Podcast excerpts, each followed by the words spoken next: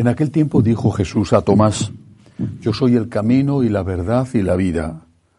Nadie va al Padre sino por mí. Si me conocierais a mí, conoceríais también a mi Padre. Ahora ya lo conocéis y lo habéis visto. Felipe le dice, Señor, muéstranos al Padre y nos basta. Jesús le replica, Hace tanto que estoy con vosotros y no me conoces, Felipe. Quien me ha visto a mí ha visto al Padre. ¿Cómo dices tú, muéstranos al Padre? ¿No crees que yo estoy en el Padre y el Padre en mí? Lo que yo os digo no lo hablo por cuenta propia. El Padre que permanece en mí, Él mismo hace las obras. Creedme, yo estoy en el Padre y el Padre en mí. Y si no, creed en las obras. En verdad, en verdad os digo, el que cree en mí, también él hará las obras que yo hago, y aún mayores, porque yo me voy al Padre. Y lo que pidáis en mi nombre, yo lo haré, para que el Padre sea glorificado en el Hijo. Si me pedís algo en mi nombre, yo lo haré. Palabra del Señor. Gloria a ti, Señor Jesús. Los apóstoles son, sobre todo y en primer lugar, testigos de la resurrección del Señor. De hecho, cuando tienen que sustituir a Judas Iscariote, a Judas el traidor, buscan entre los discípulos y eligen entre dos de ellos que hubieran sido testigos de Cristo resucitado. Esto era lo esencial, haber sido compañeros de Jesús, algunos desde el primer momento, Pedro, Santiago, Juan, Andrés, otros fueron llegando más tarde, pero todos tenían que haber sido testigos de la resurrección. Creo que esto es lo primero que tenemos que recordar cuando celebramos la fiesta de un apóstol.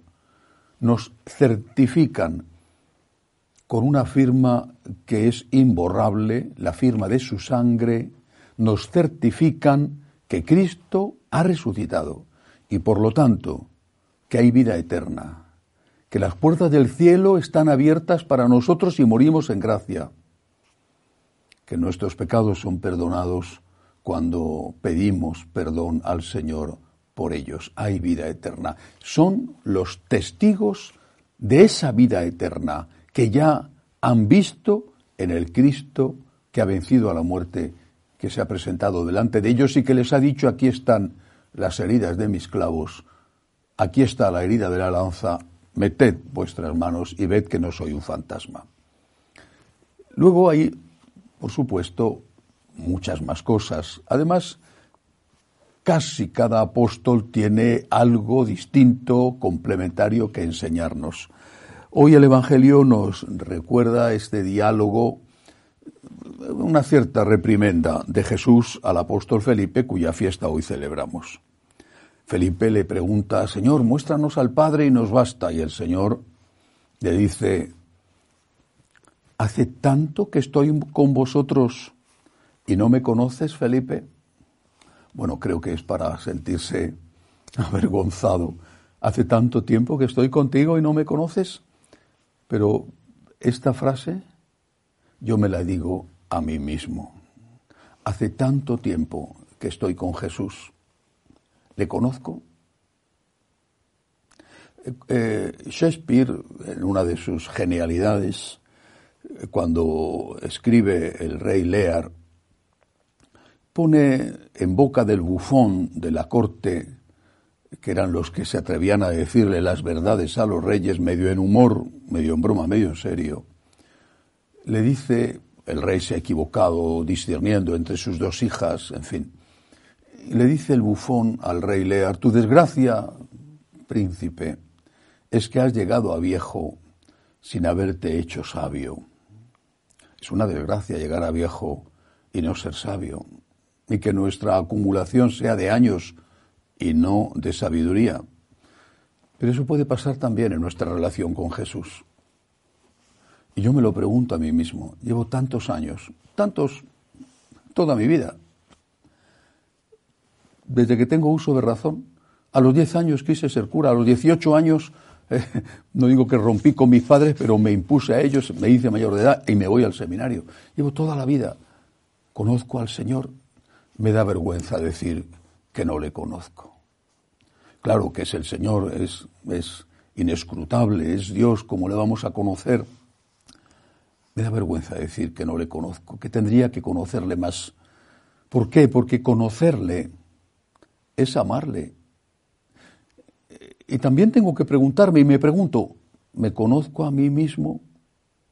San Agustín, uno de los grandes, no solamente en la teología, sino en la espiritualidad, San Agustín le pedía a Dios, le decía, Señor, que yo te conozca y que yo me conozca, que yo te conozca, porque conocerte es amarte, es imposible conocerte y no amarte, que yo te conozca, pero también que yo me conozca, no solamente cuáles son mis peligros, mis tentaciones, sino que también me dé cuenta de lo poco que soy y dándome cuenta de que no te merezco, te agradezca muchísimo más lo que tú has hecho por mí. Si estoy lleno de soberbias y pienso que soy el centro del mundo, que todos tienen que girar a mi alrededor, que, eh, que soy eh, en realidad Dios, el hecho de que tú te hayas hecho hombre, el hecho de que hayas muerto en la cruz, Señor, el hecho de que hayas resucitado, me parecerá algo debido porque yo soy estupendo.